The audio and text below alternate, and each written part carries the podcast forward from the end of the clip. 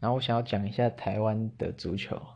台湾常被讲说是足球沙漠，然后有时候突然赢一场比赛，就会被说成是足球元年什么的。那我觉得这也没办法，因为台湾的国球就是赢球嘛，对不对？但是呢，最近这几年真的是有慢慢的进步，到现在好像世界排名是一百二十几。他听起来还是很后面，但是真的是已经慢慢进步，然后累积很多年的努力，才到现在是最高的位置。然后最近也有很多旅外的球员都回来帮忙踢国家队。